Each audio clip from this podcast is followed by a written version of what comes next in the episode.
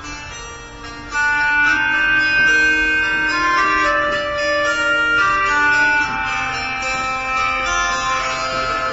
到最近至發現，這兩年已太少相見。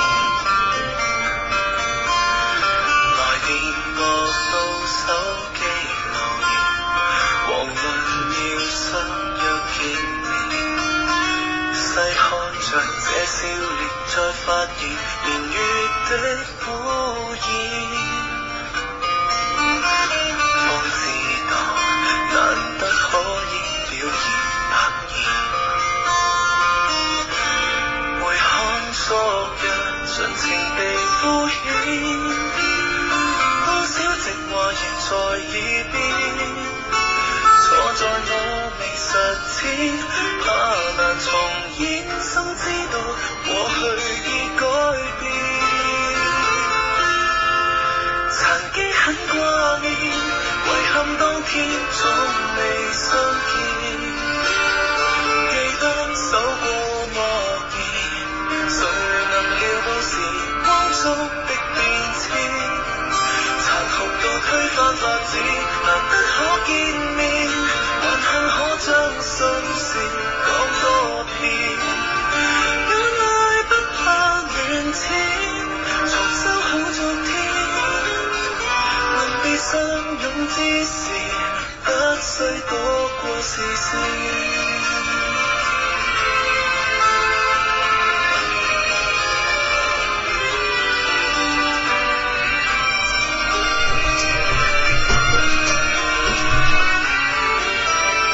重看每部大時代影片，辛酸落寞又再上演，再浪費如殘片，渺無人煙，一轉眼發覺已不見。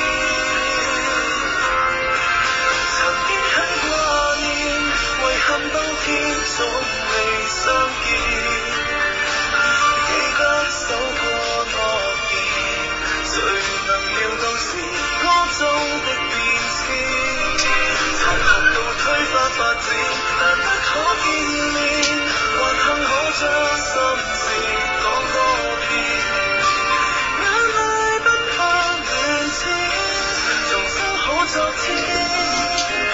臨別相擁之時，不需躲過視線。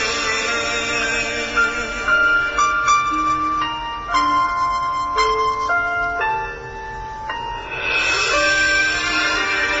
生的思念，埋下多少起伏之線，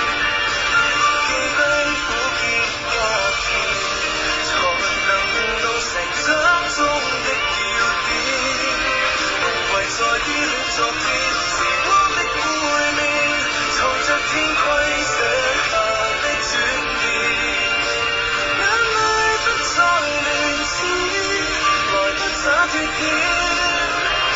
令一生的心情，好比參與盛宴。期待某月某年，於這餐桌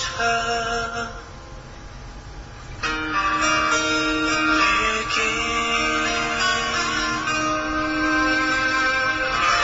喂，今日中午咧就已經係掛咗嗰個誒係咩橙色預警信號咯，橙寒冷橙色預警信號咁啊，希望咧就大家咧而家聽緊心機又好，誒、做緊咩都好啦，個 friend 啊嚇，咁啊注意保暖啊啦嚇。但係咧今次凍咧就覺得係即係好似冇之前上次個寒流嚟都唔凍咁凍喎。感覺上係嘛？係啊係啊，咁啊，但係話嚟緊咧，去到咧禮拜五應該係最凍嘅咁樣樣，咁啊，大家留意啊！哦係啊，咁啊，咁啊，大家注意防寒保暖啦。不過咧，我今日咧，誒、我翻到電台門口咧，我就覺得好凍啊！點解？店堂門口有啲咩唔凍俾你感覺咧？個心冷咗一冷，跟住咧就好 興。 咩事？咩事？我咧就有，其實都係怪我嘅咁啊。咁咧我我我咧就到緊車嗰陣啦嚇，咁樣啊啊咁我到緊車嗰陣咧就誒喺度顧住諗啲嘢，嗯咁諗啲嘢咧咁啊誒咁啊個門口保安哥哥非常之好人啦，咁啊走過嚟即係幫我睇位咁啊，係一路嗌我到到到到到，直到我聽到 響，佢仲喺度嗌。咁咯 係其實都主要怪我，因為因為因為因為有有倒車雷達啦，係咯係咯咁又有倒車影像啦咁樣嗯嗯，但係即係即係超怪我自己分神。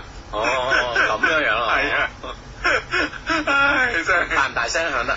誒，唔係誒誒，我唔知你試過撞車未啊？即係撞或者揸車撞到其他嘢未啊？即係你喺車入邊聽到好大聲嘅，即使有好好細嘢都，哦，嘣嗰聲啊係啊係啊係啊哦係啊，哦，嗯我我倒車都試過撞嘅啊，都試過。咁你有冇人指揮你撞啊？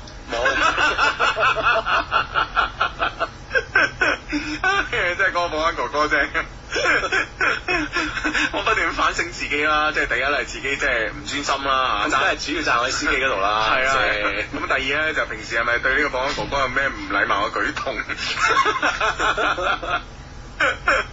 唉，真係頭都痛晒啦！咁啦喎係啊，咁啊，所以個心動一動，跟住係熱啦，興咁，係啊，咁啊，啊，咁啊，跟住誒，跟住啊，跟住入大堂咧，又迎面迎面撞到阿努力。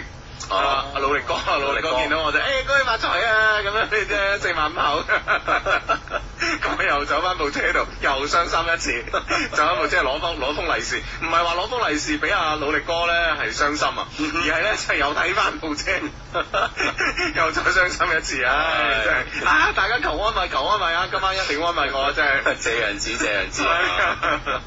唉，原來咁樣樣，哦，唉。咁啊，係咁啊，好咁啊，誒、 你而家聽緊節目咧，叫做一些事一些情啊，逢星期六及星期日晚咧九點半打後咧，都會出現喺珠江經濟廣播電台嘅。咁啊，直播室裏邊咧有阿志啦，有 Hugo 啦，咁啊，咁啊，當然啦，仲有咧同我哋一齊傾偈嘅你啊，咁啊，唔知你而家喺邊度啦，喺邊度聽緊啊？係啦，無論你喺邊度聽緊都好啦，咁啊喺呢個直播期間可以通過呢個新浪微博啦，關注我哋兩個嘅微博啊，Hugo 的一些事一些情以及阿志的一些事一些情咁就 OK 噶啦。嗯咁啊好多嘅誒好多 friend 都知道啦，喺暗號嘅微博之後咧加以評論咧啊就可以嚟啊主持呢個節目咁啊，但係發嘅啲東莞加油嘅咧都係壞人。係 啦。係呢個 friend 咧，呢個 friend 咧叫咩啊？滑達係滑。唉，即係唔識讀啊！即係個字認識，但係我驚讀真係裝俾佢裝到彈弓，唔讀得咩啊係嘛？到內容啊，佢話無所不能的靚仔雙低啊，小弟呢現有一事疑惑啊，望雙低呢能讀出指點一下。我而家呢係大二嘅大專學生，出年呢就面臨畢業選擇工作嘅問題啦。鑑於本人呢係大專生啊，喺目前呢就業形勢呢比較嚴峻啦吓，所以呢父母呢想喺我畢業嘅時候呢將我送到澳洲，日頭呢就做嘢，夜晚呢就去上下夜校。我想問下雙低呢條路好唔好走呢？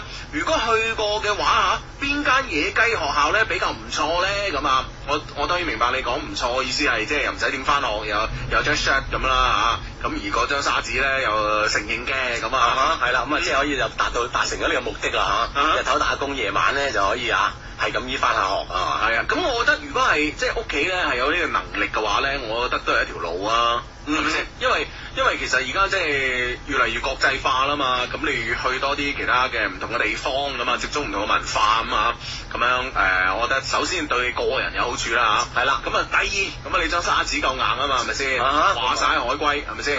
海外沙子啊，係係嘛啊，硬啲堅啲咁樣啊。咁啊，當然好似 Hugo 話齋啦，關鍵第一點啦，即係對人嘅眼界咧開闊好重要啦。嗯但係好似你問到邊間呢個咁嘅學校，即係嗯 符合你嘅個人意願嘅話咧，我真係唔知喎真係唔知啊！嗱，我諗相信好多嗯，相信我哋有好多 friend 喺澳洲留學㗎啦，係係咁呢方面嘅經驗咧，嗯啊可以咧講俾呢個 friend 知係嘛，嗯嗯咁啊幫幫佢係嘛。係冇錯啦嚇。啊！呢、個 friend 話靚仔志哥，啊今日咧不如講下情人節啦。我咧就中意咗個男仔，唔知應該點樣同佢表示，想同佢過情人節啊，又唔知送咩禮物俾佢，所以誒、呃可以含蓄表達我嘅心意，即係送咩禮物含含蓄表達㗎嘛。嗯如果嗰個男嘅對我有好感就唔成問題啦，但係關鍵咧個男嘅對我冇咩感覺喎，喂幫幫手出下計啊，即係出下主意，我係第一次倒追男生啊咁樣。啊，到追男生咧，係我哋節目裏邊咧，誒、啊即係係我哋節目裏邊一直反對嘅，但喺我心誒誒、呃心目中咧，我一直希 奇。即係希望呢件事咧喺自己身上可以發生。係啊，喺其他男生身上咧就唔好發生啦，因為我都未曾試過。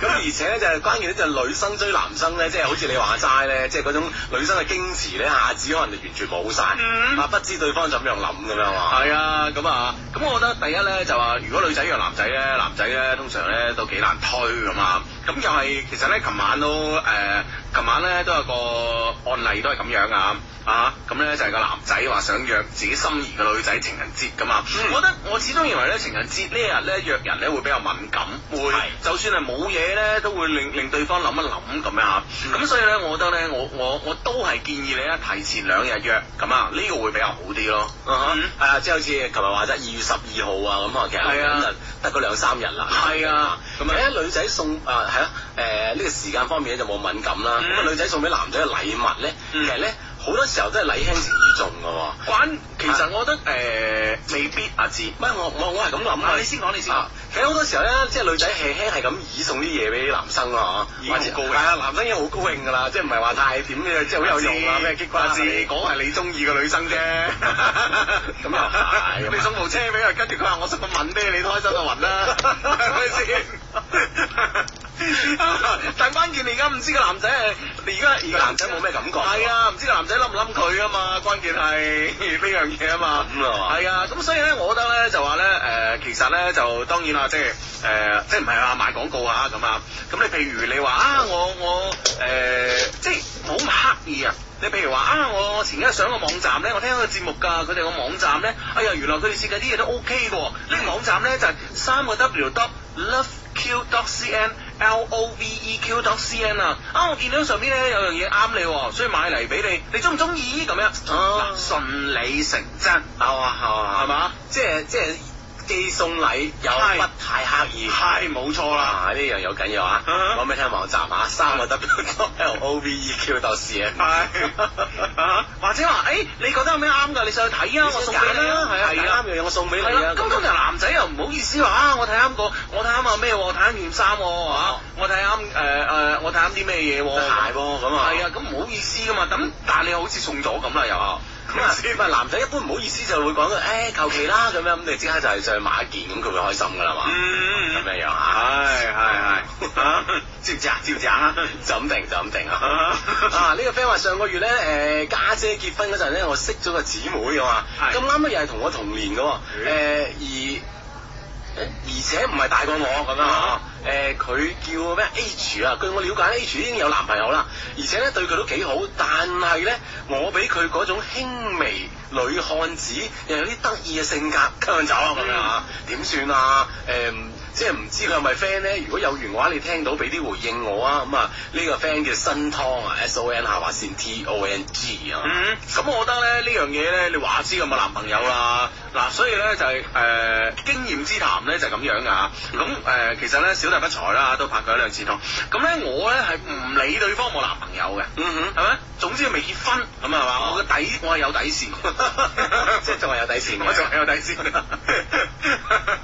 總之未結婚，我話知聽日擺酒都好啦。啊反正你未結婚嘅喎。係啦。哦，咁即係你就當佢冇咁追，係啊，就係、就係、咁樣噶啦，嗯知唔知啊？係啦係啊，關鍵佢啲咁咁嘅性格啊，就稍微女漢子，輕輕有得意咁啊。係啊，你知唔知其實咧就三年前嘅數據啊，係三年前嘅數據咧，而家咧適齡嘅男女青年嘅比例咧係一百一十八。比一百啊，大佬，即係一百一十八個男仔未婚㗎嚇，嗯咁啊得一百個女仔嚟未婚嘅咁對應係啊嚟對應，你知唔知啊啊？所以呢個時候你點能夠咁輕易放過個你你心儀嘅女仔咧？係咪先？係啊好容易爭啲講食獵物， 好容易你成為咗嗰十八分之一㗎。係啊，你明唔明白？如果成為嗰十八個，你真係弊啊！我同你啊講啊，所以即係呢雖然好意頭， 所以你咧其實咧，我覺得當然你你當然要係要同佢即係識咗之後有個溝通嘅開始啦，嗯更加咁樣具體了解下呢個女生，係啊再。再有下一步嘅行動啦。係啊，就唔知咧佢同你家姐咧 friend 唔 friend 咧？如果 friend 嘅話咧，其實咧就可以大家約埋一齊玩下㗎。嗯哼即係係啦誒嗰日玩得唔夠盡興喎，啊結完婚啦，咁啊 honeymoon 完咗之後咧，咪繼續一齊出嚟玩下唱下 K 啊咁諸如此類係咪先？道理上係 friend 嘅，因為都畢竟到到姊妹咁樣，係啊即係係由啊呢個由頭咁樣，你嚟組織呢件事，唉，冇錯啦。家家姐家姐我嚟，啊係啦係啦搞掂，啦我哋組織件事，錢你俾家姐 啊，遲啲拍拖手 緊啊，儲定啲啊。咁啊，即係可以家姐都出埋面幫你手，咁咁啊 OK 噶啦嚇。嗯，唉，唔好意思啊，仲有啲咳咁啊。啊！呢、個 friend 話：志啊，我益緊個女仔問我情人節會唔會送花俾佢？唉佢話如果我唔送咧，佢就自己買。喂，咁佢係咩意思咧？咁樣做乜即係逼你送咯，傻仔，咁啊嗱一聲送啦，係咪咪先？先有有啲益緊佢，咁咪就係咯，都唔使你諗送咩禮物啦，咪送花咯，係咪先？係啊嚇，啊係啦。如果嫌呢個呢個即係買真花貴嘅話咧，可以即係椰菜花、西蘭花咁樣係咪 啊？煮餐飯過佢食，係啊你明唔明白啊？即係所以呢樣嘢，反而對方都出係啊晒面啊！係俾晒貼士你送唔送花路啦？呢件事嗯你就嚇，嗯。今個情人節就嚇，係啦就有兩個人過啦，可以係啦，整美菜俾佢啊！椰菜花炆五花腩， 兩個花得唔得？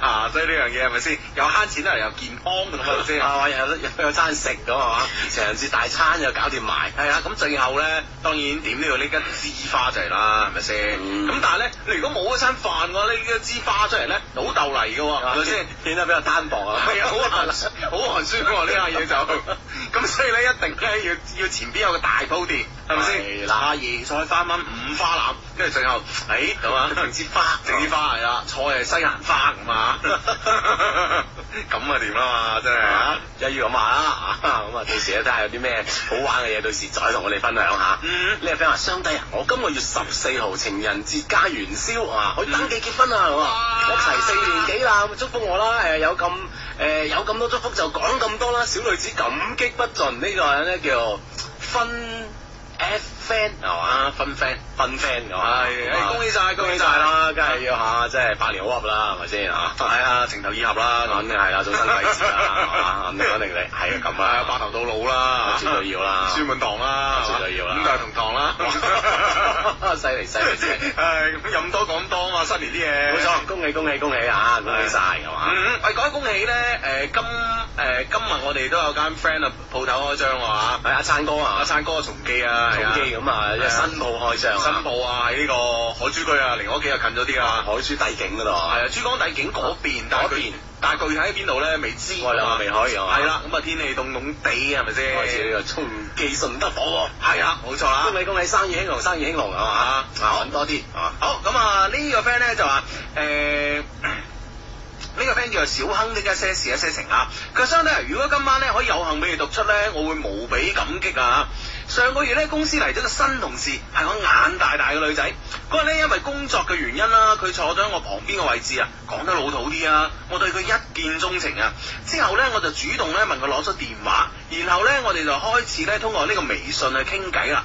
言談之間咧，我都暗示過我心意啊，但佢話佢已經有男朋友咯喎，咁樣。哇！啊即係女仔已經 feel 到你嘅暗示啦嚇，係阿啊，聲姐將呢件事講清楚嗱，我有男朋友㗎。係咁都係啱啱所講嘅説話啦，係咪先嚇？啊，唔好理啦呢件事啊！既然你即係話一見鍾情啊，係哇！即係雖然講啊老土，其實都唔老土啊，呢樣嘢好緊要啊，係嘛？係啊，好少可一見鍾情嘅嘢噶嘛。係冇錯啦，咁啊啊，既然一見鍾情，唔好放過啦，係咪先嚇？嗯啊啊，唔好理佢咁啊，呢個 friend 話：喂，女朋友回家誒、回家過年相睇啊嘛，就唔講俾我知，我明明知道啦，但係佢一直都隱瞞。喂，大家點睇啊？呢、個呢、個女朋友咧，係咪根本冇將我放喺心入邊咧？咁樣咩意思啊？佢人哋翻屋企過年冇話你知，唔係翻去過年順便相睇，哦相睇呢件事冇話佢知。喂大佬，咁相睇啲嘢有時都係屋企安排噶嘛，咁話你知咪盞你多嘢諗，係啊，即係話喺呢係咪個先無論點講出嚟嗰刻，我諗雙方大家嘅情緒都係啊唔穩定，而且唔開心㗎咪就係咯，咁啊誒翻到去啦，咁啊父母誒年初一啊，出去飲個茶，順便介紹個男仔過你識啊，咁喂咁唔通唔去咯喎？係啊，頭先我男朋友，我男朋友，我唔可以，我點都唔可以咁喂大佬，咁新亂流流啊，關鍵咧就知道呢個女仔咧係即係同你嘅感情係點，我諗你自己 feel 到啊。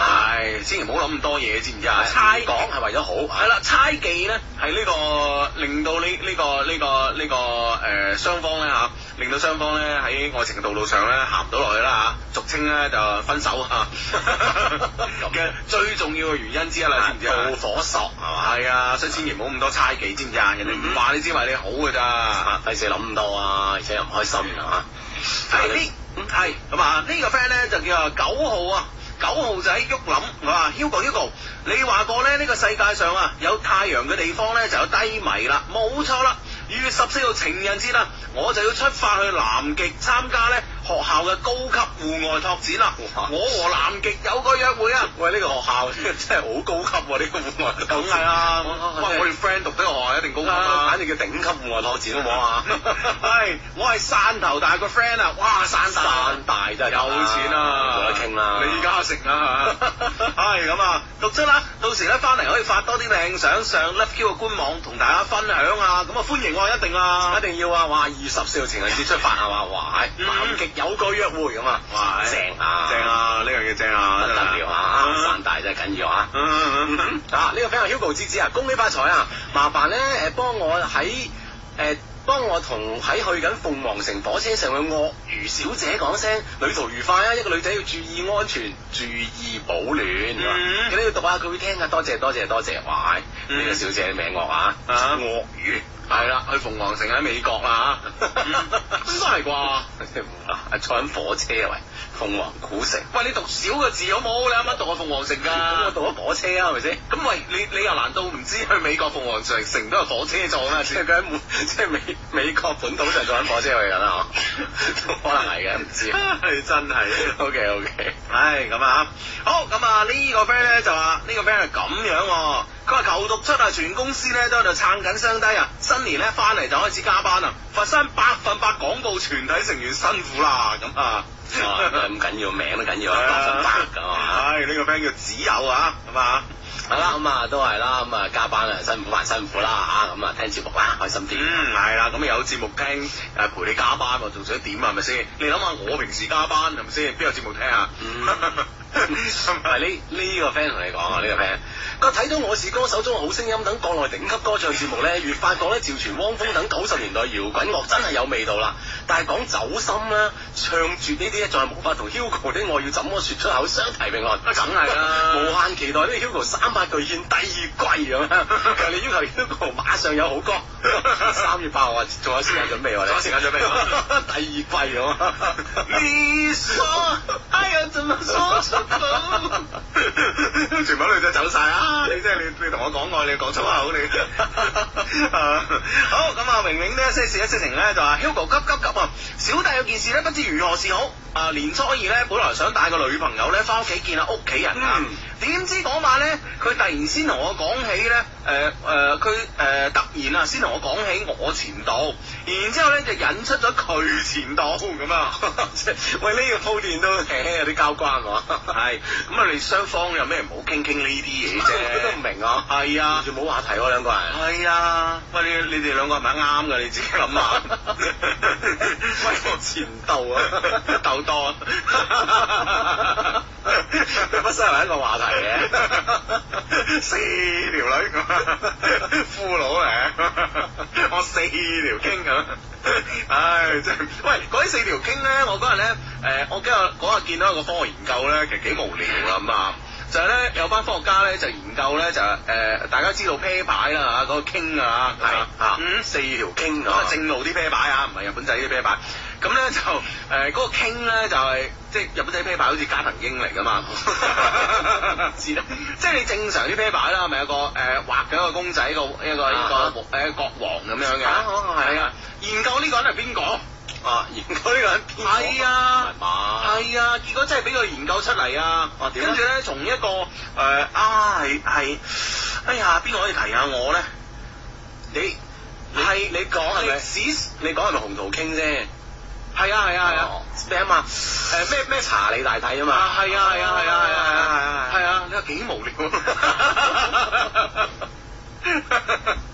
查你大髀係啊，即係有身高係誒誒，身高好似一百一百九十一 cm，但係咧個體重就好似係得誒。七十七十 K 佬啊，即係啊哈變瘦咁啦，變瘦啊係啊，又係啊高喎係又啊高，跟住腳踭又有腳又有骨刺啦，咁樣諸如此類啦，咁啊研哦究啊，原來咧呢個人就係呢個人啦，咁 樣，從從嗰啲誒啊咩遺骨當中係嘛嚟嚟係啊。即出啊查嚟查去啊，啊，所以咧，誒查嚟查去查到你啦，咁就 同道傾 就係你啦，咁 樣。我覺得嗰班人咧，嗰班嗰班科學家咧，我覺得幾無聊啊，大家真係互相鋤啲嗰陣。 唉，過年鋤一啲啦，咁啊鬼佬嚟嘅，好似唔過年啊，過 聖誕咁樣樣過聖誕鋤一啲啦，啊咁樣咁。咁都發都係即係證實到係 嘛，都都有都有科學成果。喂，大佬，佢話係係㗎呢啲嘢。 咁起碼知道咧呢個查理大帝咧當時幾高 啊，幾瘦啊，點點點啊。喂，咁但係咧問題咧，在於咧就係話，即係誒、呃我唔知全世界即係有冇有有冇人再追查翻另外一件事咧，就係、全世哦界第一幅誒、呃第一副啤牌，即係有畫呢、個呃誒傾啊傾女啊，開始嘅啊係啊係啊，咁樣嗰個畫嗰個人係到底係依照咩咧？可能係咪就係依照呢個原型咧？啊？即係傾都係皇帝啊嘛，咁歷係歷史上啲咁女大帝咁咁樣。女係咪即係誒佢女朋友誒或誒皇后皇后係講錯， 女朋友變成皇后唔知啊，係啊，我諗我諗每幅嘢可能都有佢嘅原人嘅啊，即係原來係根據邊個嘅形象咁樣嗯畫上去嘅啊可能。係咯咁啊，啊，對啤牌有研究嘅 friend 啊，係即係賭神賭俠，澳門澳門風雲嗰啲嗰啲你就知道係邊個打邊 個。唉，如果唉講翻講翻個嗰個 friend 嘅呢個呢個誒微博先嚇，咁佢話咧就話咧誒，即係大家冇嘢傾啦，傾前度啦嚇，然之後咧先同我講起我前度，然之後咧引出佢前度，但佢前度咧係我老豆世交個仔嚟嘅。嗯啊，即係諗住帶女朋友翻去，哎，我係見屋企人啦，咁啊啊，點知傾起咧，原來咧，誒女朋友嘅前度咧係自己爸爸一個世世交交 uncle 嘅仔，啊吓，啊誒，咁咁啊點咧？咁點咧？我哋自細咧就一齊玩噶啦，即係即係佢識得佢啊你前度啦嚇，係就啊，喺度大嘅。係啊，搞到咧我第日咧一早咧就車佢走啊，啊到依家咧都唔知點啊，我仲要唔要同佢一齊咧？最近咧經常反胃啊，啊誒最近佢經常反胃啊，如果有咗點算咧？我聽緊㗎咁樣。有咗唔使諗咁多啦，係咪先？就唔好理其他嘅嘢啦，係咪先？係啊，如果有咗呢件事咧，反而係好解決啦嚇係好解決啦咁啊，啊，一條路啊嘛。係啦，咁但係問問問題即係話，俾啲時間我哋諗 下，俾啲時間我哋諗下。係啦，繼續翻嚟一些事一些情啊！講翻啱啱個 friend，喎經過我哋一輪嘅考慮之後咧，我覺得咧其實都冇乜大不了啊，係咪先？正所謂做生不如做熟，係咪 先？喂，呢個呢個詞 喺度咪有啲不恰當。嗱，我同你咩講。做生咩做熟啊？咁你有時咧，嗱，我同你講係咪先？即係誒、呃，當然即係話佢前度係完全唔關你事嘅，完全你唔識嘅咁啊。固然之，個心裏邊可能冇一條咁嘅刺啦，係咪咁啊先？當然係啦，咁啊我都相信啦，好多男女朋友咧都會有前度㗎，係咪先？係啊，咁係咪先嚇？咁啊，當然唔會有條刺啦。而家誒，關鍵咧嘅，即係佢前度係你嘅 friend 嚟嘅，係嘛啊，？識嘅，自細玩到大嘅咁嗯啊。嗯，咁其實我覺得咧就話。你同佢誒，我唔知你有冇同佢講，阿榮榮，我唔知你有冇同佢講呢件事啊？即係哦，原來佢係佢啊！誒，從細玩到大㗎啦，我哋咁啊。啊咁如果你女朋友咧都冇話，即係唔知你哋兩個咁熟嘅，唔係，即係你如果講咗之後啊，知啊你講咗之後知咧咗，之後，你知咗之後，你你女朋友都都唔會有太大嘅尷尬。咁如果你即係都表示到好尷尬嘅話咧，我覺得就誒輕有啲小家咯。嗯哼，嗯，係啦，係啊，我覺得輕有啲小家啦。如果咁樣係咪先？啊咁如果女朋友都一啲都唔尷尬，其實更加可以即係話誒。我覺得更加咧，可以某種程度上咧，就話其實呢、個誒、呃可以證實呢個女仔係一個好女仔嚟啊嘛，係咪先？啊已係嘛經即係將呢件事已經放低咗。係啊，只不過咁啱係呢個係你啊前度你識咁解。係咯，係咯，係咯，係咯啊。啊，反而我覺得，我覺得可能佢前度見到你哋會尷尬啲，會唔會咧？會 咯，我諗會。係咪先 啊？咁啊，但係啦，當然啦，嗱呢個故事咧，其實咧，誒、令我諗起咧，即係唔係故事啊？sorry 啊，明明呢件事令我諗起咧，其實我誒、若干年前咧，我我我聽個 friend 嘅故事，啊，點啊？嗯。即係都都比較相似定係點？誒、都比較相似啊 其實，但係咧嗰個咧就真係太激啦！知明明佢同誒即係佢佢佢呢件事入邊有冇我 friend 咁激？啊，點啊嗯點點點點點，但我 friend 咧就誒、呃即係有一晚啦，咁啊，即係大家去即係 disco 玩咁啊，啊哈咁咧就當晚咧就認識個女仔，咁啊當晚咧就個發展得比較快速咁啊， 極速發展啊！極速發展咁啦啊， 跟住咧發展就成點咁咧就當然發展到即係好親密呃。係咯 係咯， 發展到 bad bad 聲啦咁， 即係有去做你阿志你做嗰啲嘢啦，check in check out check in check out 咁樣，發展到夫妻相認啊！ 咁啊冇，即係 check in check out check in check out 咁啦嚇，即係啊咁咧，然之後咧就誒。呃然之後咧就就係衰就衰就咧，我 friend 咧係一個大嘴巴嚟嘅，嗯咁咧佢咧就即係嗰兩日之後咧就即係即係拗完之後啊係啊，即係拗咗之 後咧，拗咗之後咧就即係成班 friend 一齊一齊傾偈食飯，哇傾傾翻起嗰晚係啊傾翻嗰晚，即係佢啊當然啦，佢有啲叔誒，啊哈啊哈嗯即係誒即係將點樣大致三百回合啊咁樣啊啊 check in 過程啊 check out 過程啊反覆如是 check in check out 啊咁啊。即係係嘛？即係當然佢前提就話，即係如如此咁，即係咁容易一齊去 check in check out 啊咁啊！嗯 係啦，咁啊，將啲細節咧都描都 描， 你都聽緊啊當時我聽啊緊，我聽緊。事實我就係講緊你啊！唔係，我講我講我好鄙視呢個人，大家信唔信咧？喂，其實唔係唔係唔係唔係講真啊，志，啊其實咧我真係鄙視佢嘅，係咪即係誒你哋咁完咗之後咧，周圍唱咧，其實真係好衰嘅，其實真係唔啱啊係啊，真係好衰，其實係你兩個人嘅事係咯係咯，但係你就係聽歌，你又覺得過癮 喎。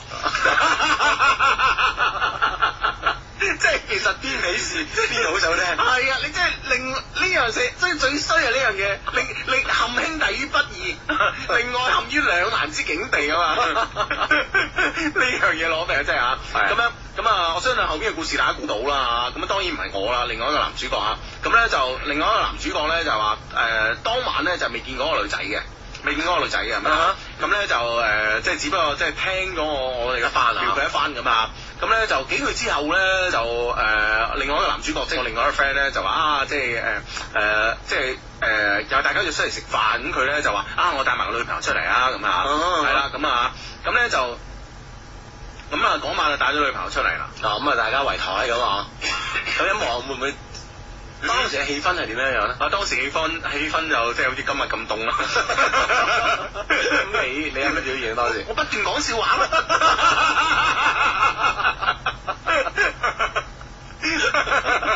唔理好唔好笑話我哋講啊唔理好唔好笑啊！咁講係咁講啊！唉，陰公個春晚啊，仲好好笑都講啊！真係唉真係咁啊係啊！咁你真係幾難堪咧〜係啊，係啊，所以好多 friend 咧，即係我知道我哋 friend 咧有有好多有 call 嘅人啊，咁一定所有嘢都要 show 嘅，係嘛？係啊，真係千祈唔好啊呢樣嘢嚇。好啦，咁啊，誒、 咁啊，點點咧？就希望啊，阿榮榮嗰啲即係冇咁悲慘經歷啦。 啊，即係其實唔係一定要介意呢件事嗯嗯啊。呢位 friend 話新愛親愛嘅靚仔相低急急求助，撐你十年嗯啦！三個月前咧聯繫咗以前暗戀咗十一年嘅女同學，係，但係佢而家有男朋友嘅，不過咧嗯聽講佢屋企人唔同意，嗯咁樣我真係有機會啦咁樣。係我想喺十二號請佢食飯，你話到時送唔送花好咧？我驚送花俾拒絕之後咧就更加冇機會啦，點算點算短線咁啊，急啦急啦嗯急啦咁樣。咁我想，我如果俾先約食飯呢件事肯定要啦。係啊，我覺得送花咧就真係未必咯，哦，又唔使太急嘅，嗯嗯嗯啊睇下你當時你十二號食飯嘅結果嚇，嗯大家嘅氣氛點樣樣，如果係得嘅話，相約十四號嚇，嗯嗰刻佢就再應承再送翻微遲啦，係係係嗯嚇，睇下十二號呢件事先，係首先呢餐飯一定要食嚇，係冇錯啦。咁啊，送唔送花咧另計，見伺機而動，知唔知啊？嗯啊，嗯呢。個 friend 話求科普 check in 同 check out 係咩嚟㗎喎？誒 check in 咧就通常咧就話即係誒喺喺一個個酒酒店 係嘛？係啊酒店啊或者辦理登機手續啊係都啦可以叫做 check in 係嘅 check in 咁樣咁啊 in 咗之後一定要 out 啦係咪先？係啊啊你冇可能喺酒店唔出嚟啊，你冇可能喺飛機上面唔落嚟啊，唔落嚟㗎嘛係嘛係啊會俾拉㗎嘛係啦咁啊啊所以咧 check in check out check in check out 啊 係，就構成咗阿志嘅生 活啦。啊兩件 事，兩件事，生活一部 分啊我翻屋企。 唉好咁啊！呢個 friend 咧就話咧喺官呃網咧認識咗個男仔，仲交往咗添，係嘛？方年誒。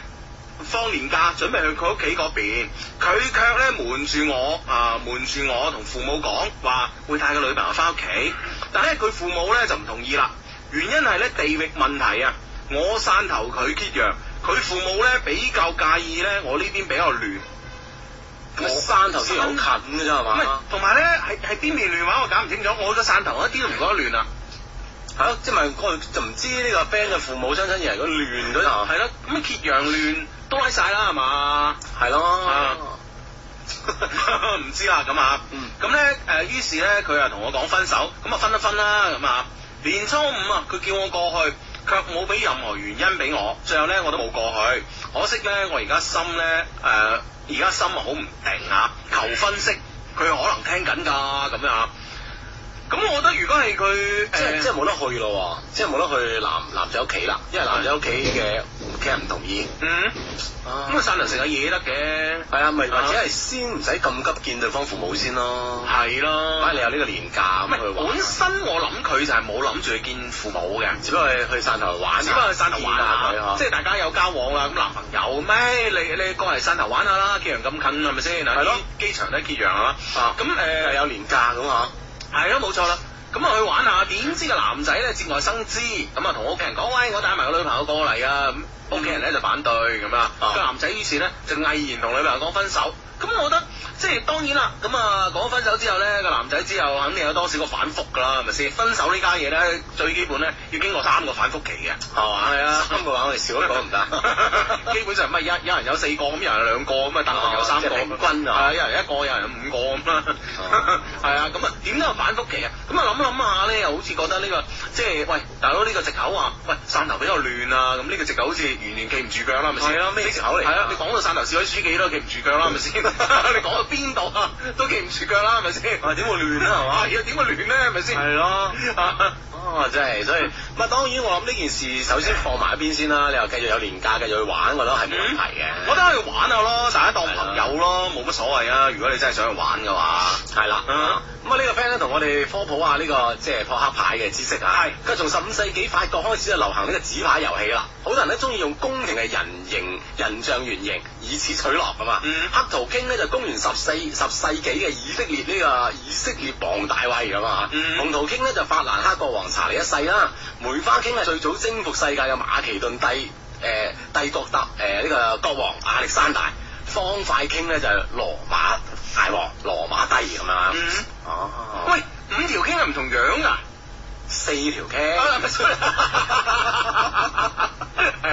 哇得喎 你，你真係得啊唔係唔係，都係受呢個周星馳所影響。五條煙，各位觀眾，五條煙，四個 K 係唔同嘅大帝，但係樣係一樣㗎嘛？如果喺啤牌上邊，唔你翻去睇下咪知啦。我真真係喎，認 真望一望，咁咪係啊同你應該唔一樣啦。如果佢啊如果你咁講就真係唔一樣啦四個大帝唔同噶嘛，嗯係嘛係咁樣樣。唉哦，怪唔知咧，即係即係誒，通常咧廣州人咧，咪成日都話啊呢個大帝啊真係懶做事啊 咁，原來真係大帝真係咁勁，大帝啊。啊！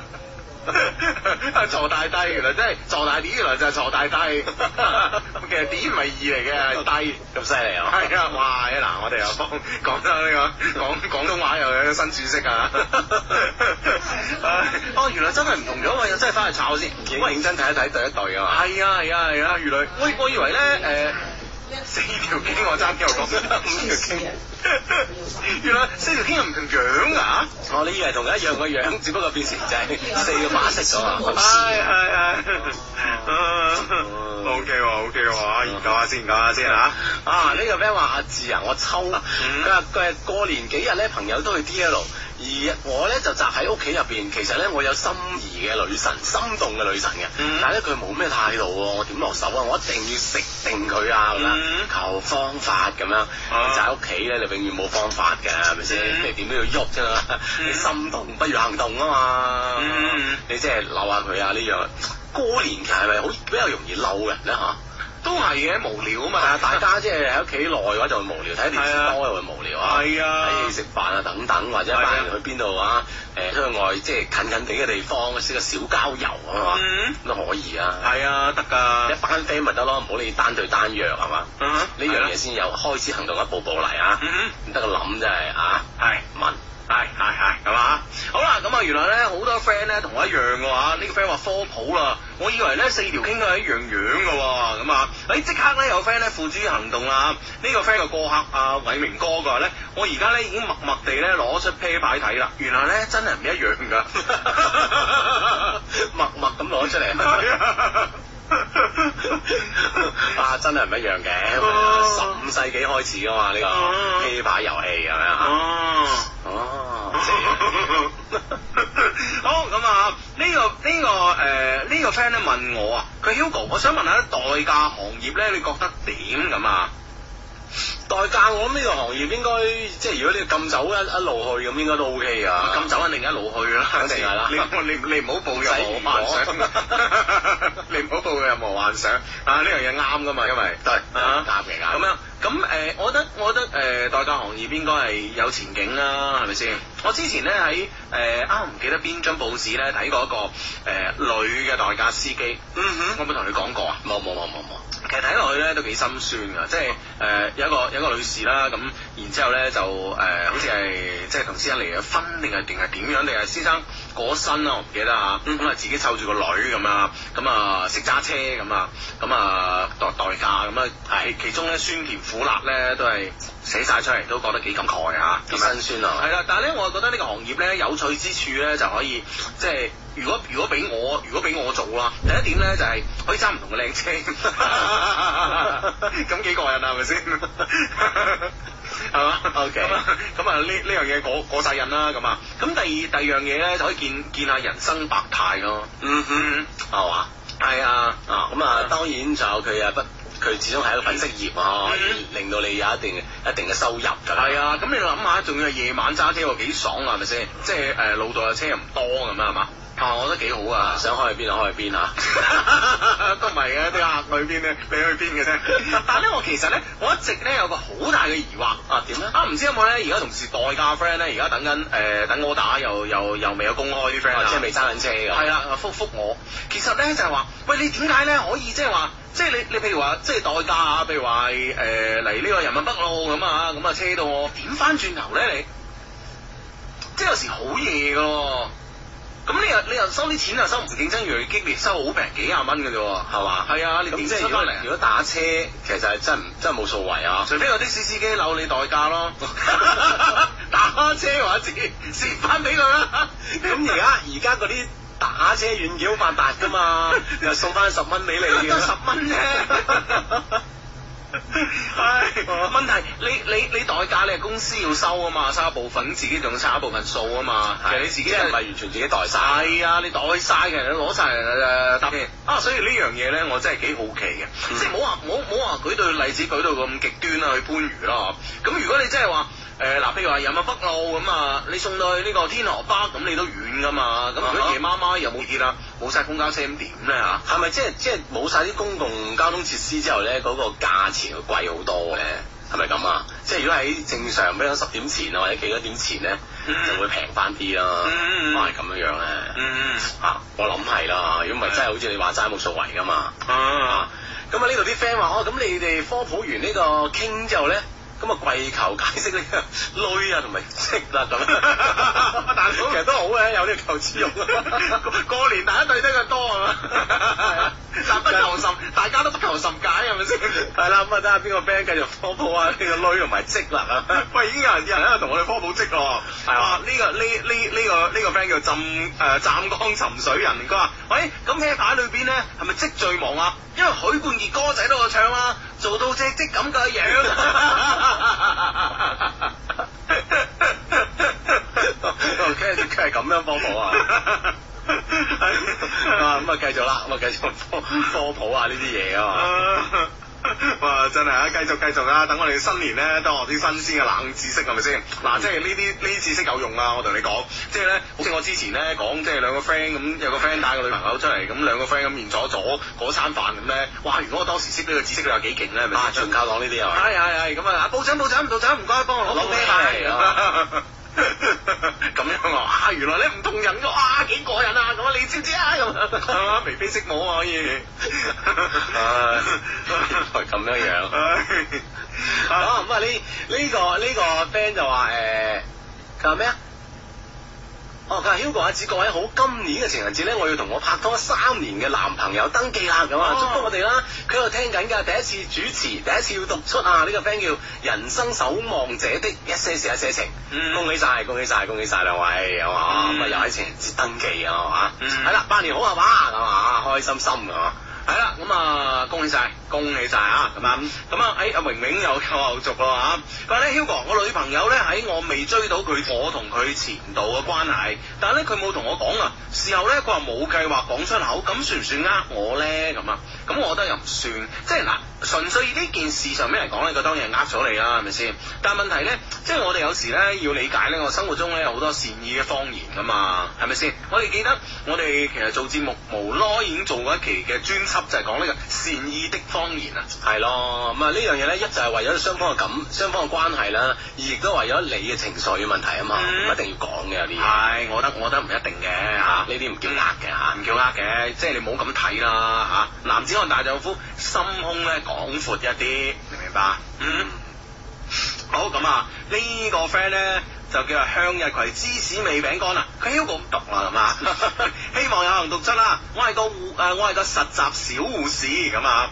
今日咧啱啱喺 ICU 出科啊，誒好唔捨得帶我誒、呃、帶啊我帶教老師啊佳哥啊，原來佢都係 friend 嚟噶，所以咧特別有親切感啊。幫我講句誒、呃、講句誒、呃、法文啦嚇、啊，喂咁問。法文多謝點講？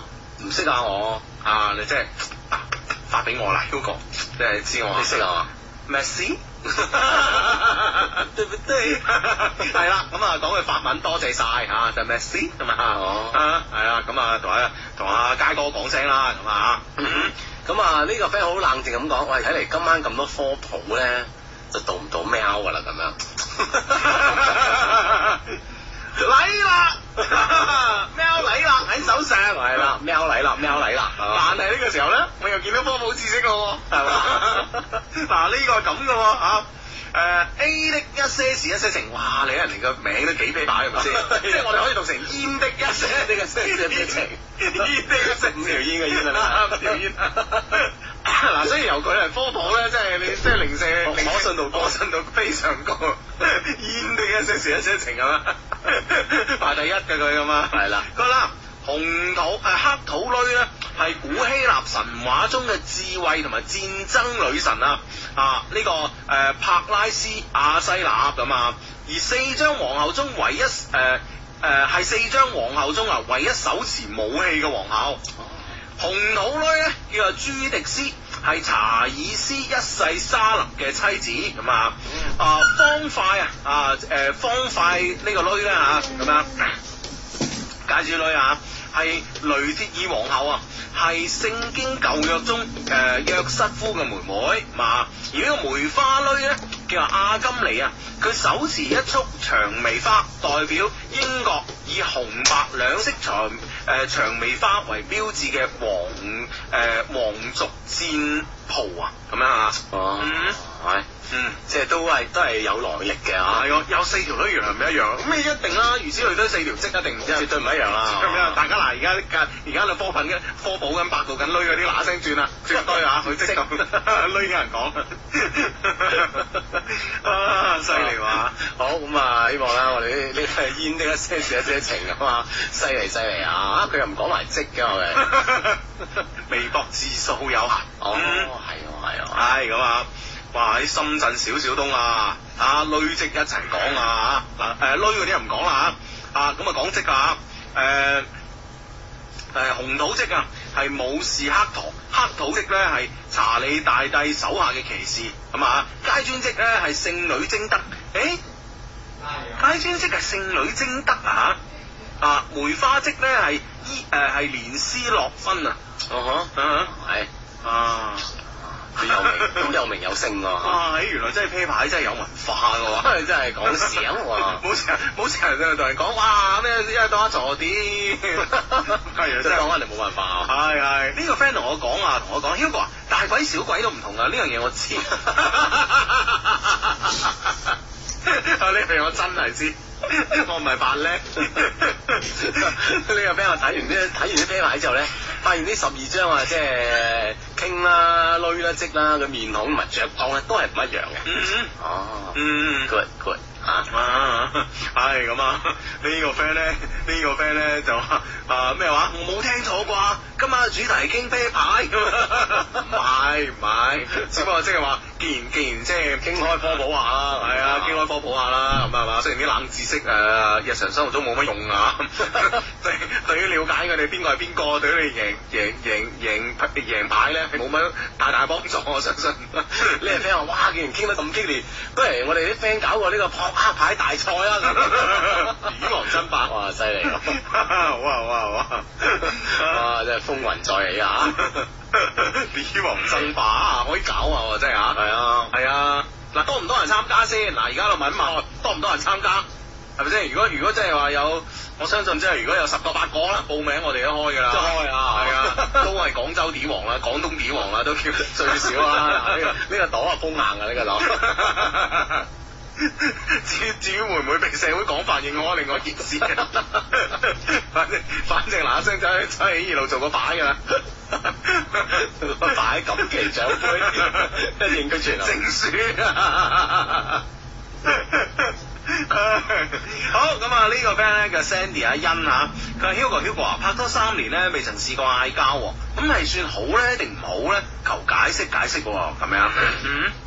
即係人咧係一件好煩嘅事 啊！嗌交又煩，唔嗌交又煩。不過如果如果你三年咧，真係未曾試過嗌交咧，係嘛咁我覺得輕又係我誒，覺得係好啊事一件啦，好事一件。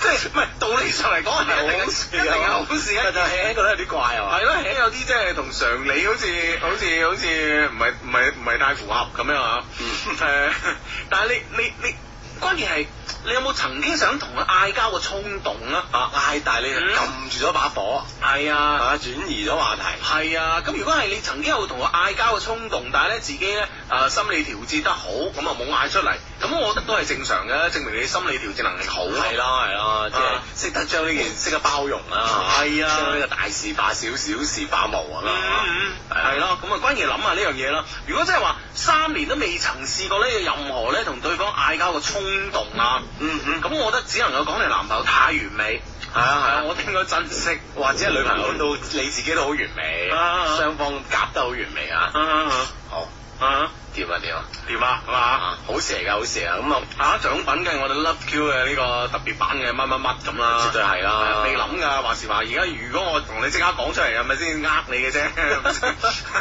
即係而家即係順口講啊係嘛？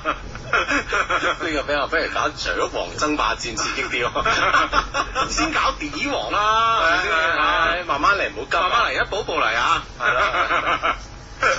最後搞到紙牌麻雀咁樣，識唔識打下字？一樣啊㗎嘛。我唔知啊，長喎。一樣噶嘛，即係擺手唔係咁樣動起身啫嘛，一樣噶嘛，一樣㗎規矩一樣，入邊啲花式係一模一樣噶嘛，嗯即係有幾張牌咪嗯有有幾張牌咯，啊，係一樣咁㗎，樣啊係啊一樣哦啊，即係你一出咁啊輪住下一個出，喂，講起呢樣嘢咧，講起呢樣嘢咧，我我諗起咧，誒、早排咧，早排喺網上我見到兩班人喺度嘈交，幾得意哇！啊咁有班人咧就話咧，喂大佬，誒、我從來咧都唔知梅蘭菊竹嗰啲嘢嚟做咩嘅，嗰啲花嚟做咩嘅。啊哈跟住跟住有上海 friend 咧就，誒、我打你上海麻雀就有用㗎啦，咁啊嗯哼，啊咁樣，跟住其他人就我憑咩為咗就你上海人，我買多咁多張牌啊，擺翻係廢啊 浪費晒啊，真係冇得拗啊！呢係啊跟跟住喺度嘈咗起身啊啦。冇事做啊真係， 大家真係過年真係好得閒啊！真係。係，你而家聽緊節目叫一些事一些情啊，咁啊，到咩有時間到啊？我哋咧有一個充滿感情嘅電子郵箱，大家記清楚啦吓，係 loveq at loveq dot 啊 cm。哇，哇喂誒你讀咩更高級呢個科普你聽下啦，撲克牌係曆法嘅縮影，曆法。嗯一年四季春夏秋冬分別用桃心梅方塊嚟表示，呢、嗯種黑桃咧同梅花分別代表黑夜，紅心同方塊方塊咧代表白晝。嗯四種花色點數之和係三百六十四，再加上大黃嘅一點為三百六十五，係一年嘅天數，再加上小黃一點為三百六十六，正好係閏年嘅天數。哇，係 咪？係咪啊？真係 曆法嘅縮影。哇，係真哇係，，即係副啤啊！你冇睇笑哇啊！入面真係好多文化喺入邊啊。哇！真係呢個紫王爭霸者一定要搞嘅嚟，咁有文化。姚氏公司拍上嚟㗎，呢個呢個。姚記啊，阿姚記真係。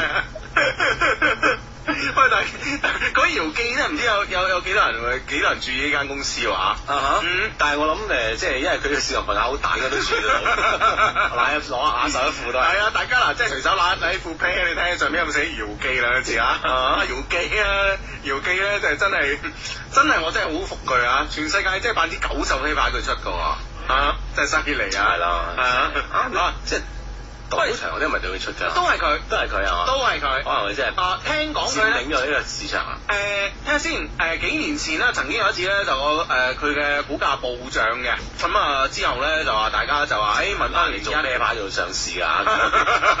咁咧就話咧係誒，因為佢係簽咗幾間賭場嘅大單，哦，賭場實實現率高啊，係啊基本一次就已經。係，啊，澳門啲大單話佢話佢誒接咗咁樣，所以佢股價升咁啊，即係你所以即係行出狀元啦，即係對於佢嚟講印啤牌同即係印銀紙冇區別嘅 我相信就係係啊，咁。有合法係咪先？啱有符合呢、個咩話？符合咩符合呢個一年四 季力發啊嘛力發， 真係抵佢發啦真係。緊 啊又有黑夜，又有白晝啊！哇，有有閏年都有埋添，哇，緊要你啊！啊，好勁啊咁樣。我我啊，我係你睇佢年報定點樣有一句説話咧。嗯，係你誒、你有你有你有你有冇睇呢個上市公司年報呢個習慣？冇冇 咁樣即係我要學點樣即係寫啊嘛，以後自己啊。嗯咁樣有一句説話咧好攞命，你講起姚記啫 嚇， 係啊啦。佢話咧，佢係市場份額係誒、當時好似未未到九成嘅，啊哈咁佢佢話佢話咧就話即係誒預計咧出年啊，我唔記得邊年啊，就會誒、超過九成佢嘅計劃嗯啊哼啊啊啊係呢個誒啤牌即係呢個啊點講嘅説話，反正即係世界最誒、呃印啤牌誒嘅嘅企業嘅領先者，嗯哼啊絕對啦！如果你有九即係成唔嘅啊係唔係唔係叫領先者啊，即係。領先已經 即係太太謙虛啊啦，嗰句説話點講啊？即係即係，唉，嗱，原話唔記得啊。意思咧就係話咧，世全世界咧做啤牌咧，我最叻啦嚇。嗯後邊嗰句嘢攞命，點？並且無追隨 者， 得唔得？得唔得？我霸晒呢個市場 並且無追隨者。喺市場上並且無追隨者，得唔哦得？得唔得？得得 得，又點都要加呢句啊！點解講呢個又？ 即係太牙刷啦嘛，真係。不得了，唉，真係所以做啤牌啊！嗯。啊，咁我哋真係要係同阿姚記傾下 先啦。姚記贊助。 一些事一些情，廣東點王大賽， 十個人參加。 喂，有冇人參加啫嚇？有參加爆上嚟喂，大佬嚇。都 都好多 friend 喺度舉手嘅，舉緊手嘅咁，係啦，咁啊亦都有好多嘅唔同嘅建議咁樣樣。嗯，有咩建議啊？喂？啊，有有啲話即係要掌王啦，係嘛，嗯或者冚棉開啦，等等 都有。 呢個 friend 建議，呢個 friend 話你做唔動喵嘅話咧，我咧就開始同兩個靚女喺床上邊玩鬥地主噶啦，咁樣。唔唔唔阻你， 即係如果為咗育成嘅好事，我真係唔想讀咩啊話 笑。啊鬥地主啊，等你。得你主要有佢啦，其他就真係唔阻你啦，係嘛？咩意思？ 唉，好咁啊。誒、手上咧揸住一封 email 啦，係嚟自我哋充滿感情嘅電子郵箱啦，當然亦係充滿電子嘅感情郵箱咁啊，at loveq.cn，loveq 嘅拼法咧就係 L O V E Q。好咁啊，Dear 志志 and Hugo 啊，hello。誒、h e l l o 啊！第一次寫 mail 俾你哋咧，內心咧真係有種按來不住嘅興奮感啊！希望咧兩老一定要讀出啊！我知我知咧，國際慣例咧係一定要讚一讚你哋噶，但係咧之前嘅低迷咧都用晒我所識嘅所有嘅讚美嘅形容詞啦，咁點算咧？啊，兩老咧如此心胸廣闊、心地善良、心想事成、心花怒放，就原諒小女子不才啦。 雖然啲詞語用晒，但都輕輕整咗幾個心喺度，係啊，都算有心噶啦你。 好，講翻正題啊！誒、尋日咧適逢我同男朋友拍拖六週年紀念日，好開心啊！原本呢封 mail 咧諗住咧，尋晚咧就 send 俾你哋噶，但係你知你哋噶啦，趕住慶祝，所以咧你哋明噶啦嚇。哦，但係你誒、呃但係你哋知噶啦，sorry 啊，但係你哋知啦，要趕住慶祝，所以咧你哋明噶啦，friend 嚟啊嘛，咁樣啊，係啦，咁啊，即係啊啊威啊嘛嗯嗯，跟住威下啦，咁啊寫 mail 嘅，等興奮完咗，咁啊告一段落再寫啦嚇。啱嘅。啊，佢話芝芝啊，我男朋友咧佢都叫阿芝啊，咁啊。咁係點啊？咁唔 係咩？你有你有咩意見啊？請問？我冇乜意見嘅，咁咪係咯，冇乜意見嘅，咁樣啊接啊，但係我覺得你呢句接啊，即係接得我有啲不知所措。啊 當然啦，咁啊又冇話唔掂嘅，咁啊係啦，係啦，咁啊我男朋友都佢都叫阿子，我哋咧係職中同學嚟嘅，職二咧先開始拍拖。其實一開始咧，好多同學仔咧都唔睇好我哋㗎，因為咧我以前咧太不羈 咯。話呢個女仔話自己太不羈啊！即係即係都要搏命想象下個女仔係點樣先叫不羈啦。係啊係啊，從前如不羈的風不愛 咩？啊點啊不愛咩話？從前如不羈的風嗯不 愛 有嘅有嘅讓令我傷心。 即係不羈都會經常令人人傷心 啊等等啊，係啊所以就不被睇好。哦，若為我傷心咩？誒咩？哎呀，死人唔記得咗添，唉，算啦，唔唱啦。嗯，留翻去參加我是 歌手，第二季啊要，第三季啊，嗯，好咁啊，佢咧誒，因為我以前太不羈啦，佢話好咁樣講咧，會唔會俾人揼嘅咧？ 咁啊，不過咧拍拖之後咧，就發現咧，甚至乎咧可以話咧係好有默契啊！有時咧，有時咧，大家望諗緊咩嘢啊？然後咧就會會心一笑，係咪好勁咧？絕對勁啦，有默契咁啊，對視一眼嚇，嗯就知道對方諗咩啦。係咯係咯係咯，犀利啊喂，可能咧三年唔嘈交係呢種咯。係啊係啊知一望就知道想逃或者避開， 閃我。 即係最基本的眼神避開啦，咪係先啊係啊，即係夾硬點都嘈唔落去啊！ 或者講一臉温柔咁，你係聽你想點啊？ 唉，咁啊，嗯，喺學校嘅日子咧，好開心啊！轉下眼咧就畢業啦，一直咧到畢業之後咧，仲成日咧俾啲同學仔問啊，點解你哋日日都好似熱戀咁㗎？好羨慕你哋啊！搞到咧我好 sweet 啊，亦好自豪，簡直咧從心裏邊啊笑到開咗 花啊哇！我相信都係即係唔單止你開心啦，更加令到好多旁人咧羨慕嘅一對啦。係啊，啊嚇！所以呢封 email 咧係適適合咧就喺呢個新年讀嘅，係啦太開心啦，太開心啊嗯。咁啊，畢業之後咧，我哋咧有試過咧響同一間公司翻工啦，亦試過咧各有各忙啊。喺廣州呢個充滿誘惑同埋充滿機會嘅大城市咧，我哋咧都喺度為自己嘅未來咧而默默咁樣努誒、呃努力嚇、一直咧到二零一三年嘅下半年嘅時候。佢話好嗱，後邊咧雖然有啲問題啊，但唔係悲劇嘅出現，係嘛？啊嗯， OK，咁有啲咩問題咧？係啦，到二零一三年嘅下半年啦，由於咧我屋企咧得翻我媽咪一個啊，佢好希望咧我可以翻屋企嗰邊發展。佢話好，我係湛江人啊，讀職中咧先至嚟廣州嘅，而我男朋友咧佢係清遠人啊，自細咧都係廣州長大嘅咁啊。其實之前咧，媽咪咧已經叫咗我好多次咧，翻屋企呢邊發展噶啦。但係由於咧當時喺廣州份工咧都幾好啊，我就冇諗住咁快離開廣州。但係咧，可能咧隨住媽咪嘅年紀咧慢慢大咗，加上咧自己一個喺屋企，可能女人咧就比較中意胡思亂想啦，咁啊。二零零三年嘅下半年咧，媽咪對我嘅態度咧突然之間有咗轉變喎，佢開始咧逼我翻屋企啦。啊一開始咧，當然係誒、呃，當然係咧，俾説話我聽啦，咁啊，經常咧打電話俾三句誒、呃三句唔埋誒，俾、三句唔埋咧，佢就掛我電話。後來咧就發展到以死相逼啦，咁啊，哎呀即係一定要佢翻去啦咁啊！嗯嗯嗯。嗯，咁樣，唉，搞到嗰時咧，我都好唔開心，都唔知點算好。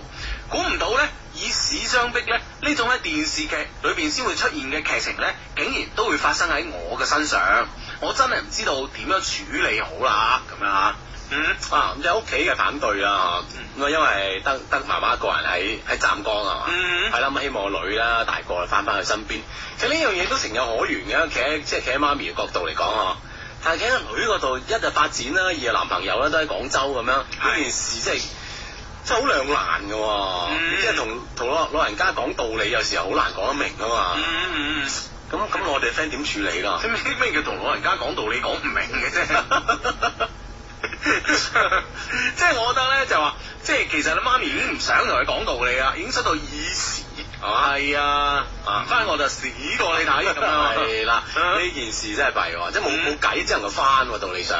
嗯嗯嗯。啊，我哋 friend 係咁處理咧。係啊，咁啊睇下咯話嗯哼啊，有好多 friend 提我歌詞話，係啊係啊，嗯啊啊呢個 friend 話從前如不羈的風暴愛生根。O K O K 咁啊， 好啊知啦知啦，有本事寫埋落去 啊首歌寫出嚟啊係咁啊，咁咧就誒。咁咧就呢、個，我當時都唔知點樣處理好。不過咧慶幸嘅係咧，我男朋友啊，佢一直咧都喺我身邊嘅支持俾我。我哋都好清楚啊，咁嘅局面之下咧，我係無論如何咧都要翻湛江噶啦。咁係咯佢點算咧？唔通我哋就要分隔兩地？我唔想啊，因為咧。誒、直覺咧，如果我哋兩個分開咗咧，感情咧就可能冇以前咁好噶啦。佢話好哦呢啲係女人嘅第六感，冇得解噶。咁啊，當然啦，即係兩個人可以黐到咁埋，突然間要分隔兩地，咁當然會真係，我諗肯定，即係你物理距離真係會影響感情嘅，道理上。嗱啊歌仔又唱喎，又點咧中隔咗兩地情咁樣喎。啊，係啦，咁樣喎係啦。後來咧，經過我哋兩個分析同埋商量之後咧，佢好義無反顧咁樣決定啊，同我一齊翻湛江，我哋重新開始。哇！哇！我我覺得義無反顧呢四個誒呢、四個字咧，用喺呢度咧，真係呢個份量十分之足啊！字嚇。係咯，因為咧，好似你話齋啦，可唔可以係即係重新開始，一切從零咁開始啊？嗯嗬哦，咁啊，哇！即係佢兩嗯。啊男仔屋企又點睇呢件事啊？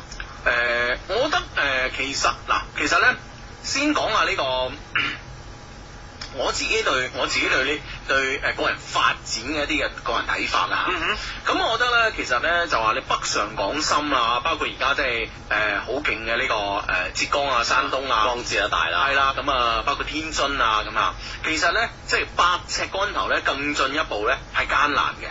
嗯哼但係咧，我相信好多二三四五線城市咧，佢仲係有好大嘅發展空間。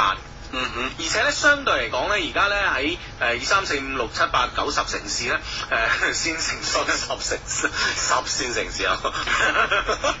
咁咧，其實咧，佢佢嗰個誒誒、物價指數咧，同埋各方面嘅生活嘅誒、指數咧較低。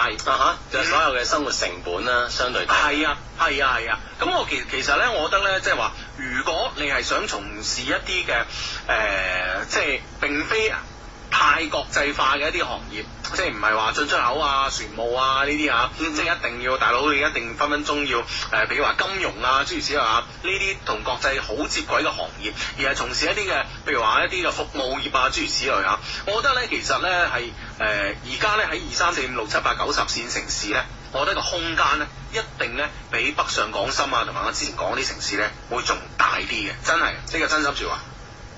意思就話咧，就無論係個人嘅發展空間啦，或者係即係以後一個成就嘅空間啦，嗯咪相相對啦，比呢個一線城市啦嗯會大咁樣啊。係啊啊，如果係真係有能力咧，可能喺呢啲地方咧，你嘅發揮嘅機會咧，同埋展現嘅空間咧，更加大咗。嗯，係啊，我我有朋友同我講，啊、我有朋友同我講咁啊，誒、過年啦，過年咧佢咧就誒。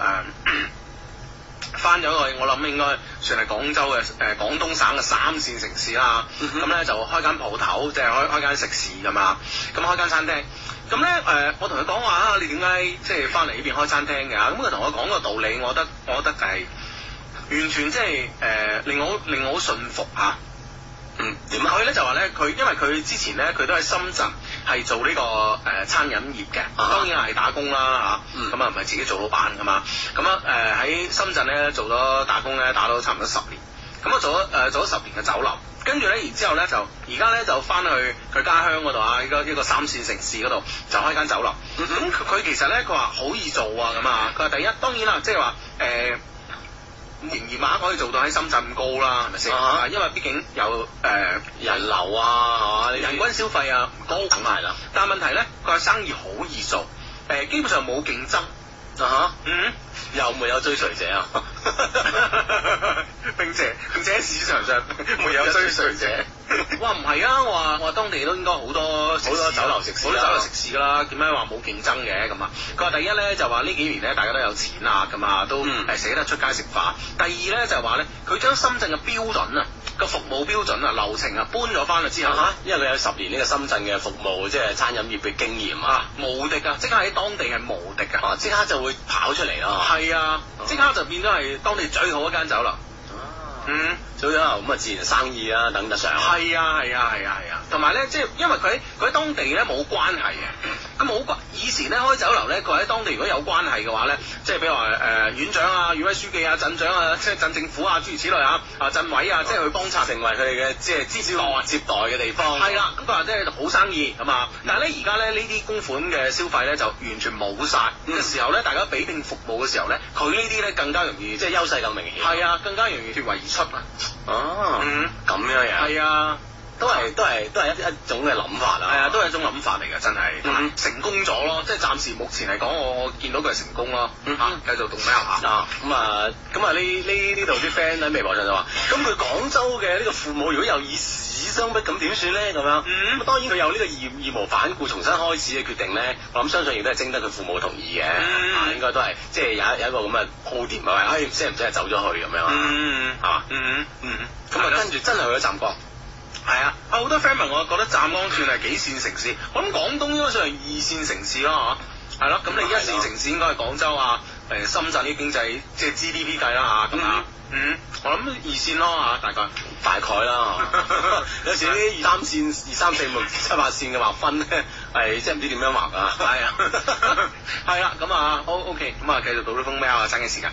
誒，佢話咧誒好，哦，佢好義無反顧咁啦嚇，咁啊決定咧同我一齊翻湛江，我哋重新開始。佢話咧我哋仲後生啊，從零開始咧都唔怕。我好感動啊！佢可以咧為咗我啊，離開佢從小生長嘅地方，離開屋企人，去一個陌生嘅地方，從頭開始。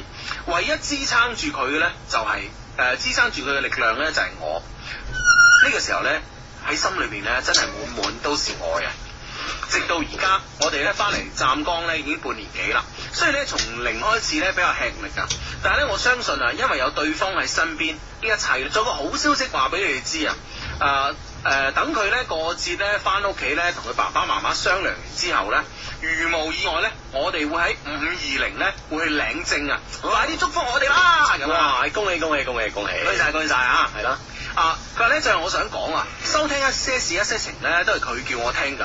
最記得咧，大約喺兩年前嘅夏天啦嚇，你哋教人哋咧喺學龍嘅時候點樣益女，好似咧就話直接行去嗰個女仔面前講，靚女你搞到我扯旗啊，不如我哋做個 friend 啦咁樣。我有冇咁講過啊？冇係嘛？冇呢咁嘅事啊！冇啊係嘛？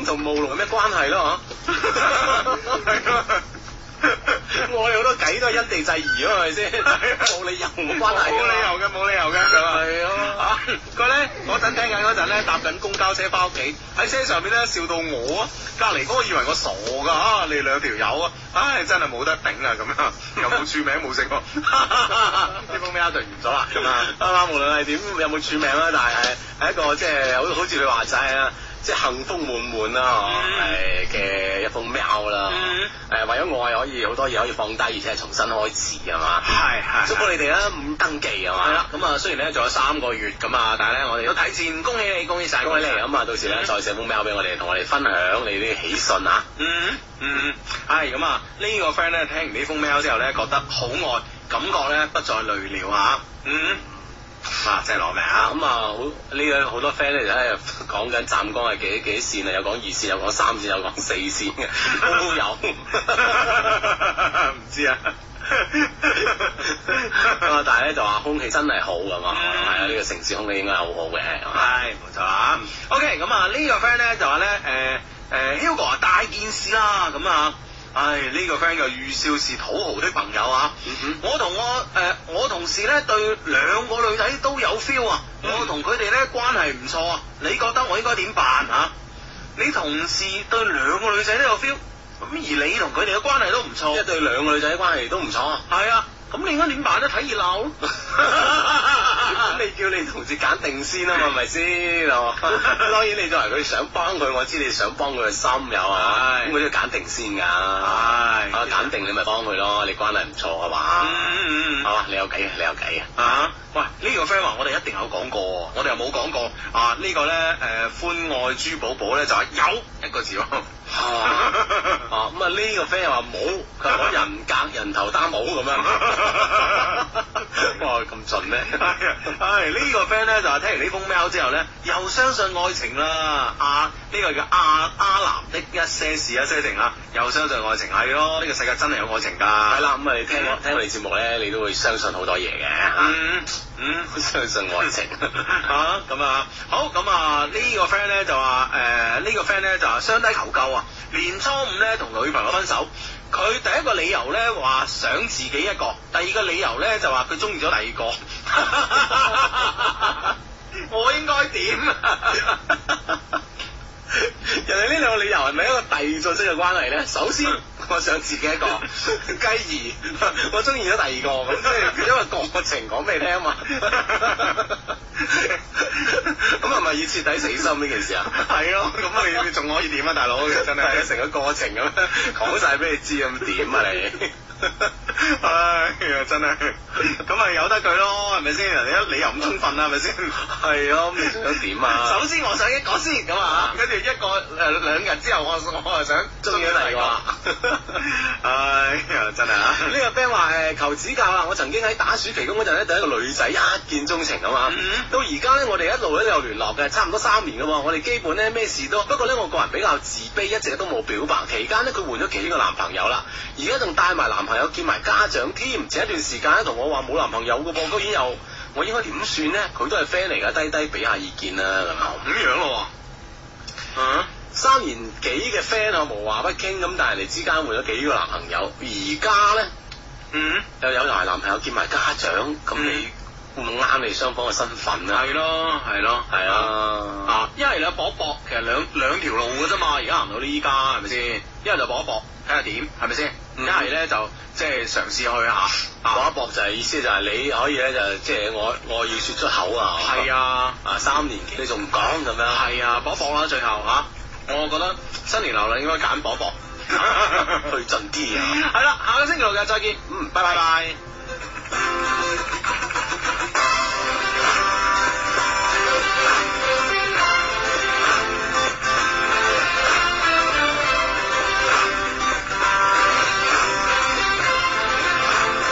風吹散前額的花落的眼，人海中我不觸目，兩件咩？這一晚還是快餐，已加班第幾晚，能得到卻很有熾熱極難。望着像密室四面蒼涼，難免愛戀諸多幻想。誰在學習堅毅自強，來尋覓路向？沒有路向，但網上有萬個知己拍掌，長日決高登過，關於孤獨的我，從熒幕看過，麗人如此多，但空虛久變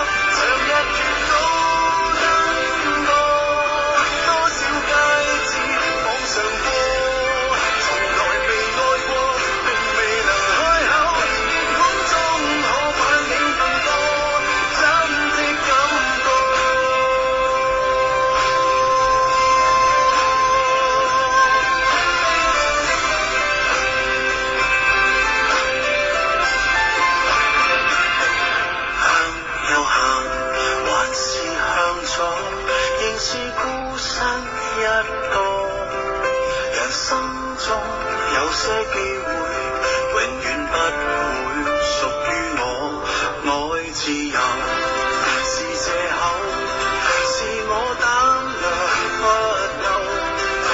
如初戀，漫畫店有售，便快樂無求。望着像陌生四面牆，空白蒼涼，難以對愛戀諸多幻想。誰在學習堅毅自強，來尋覓路向？沒有路向，網上有萬個知己拍掌。這一闕高登歌，關於孤獨的我，全城聚滿了寂寞嘅人很多，互不相識都可切磋，唱一闕高登歌，多少佳節網上播，誰人抱近我？若是能開口，或終可得到好結果，不必一個。全城寂寞嘅人幾多？互不相識都好偉大。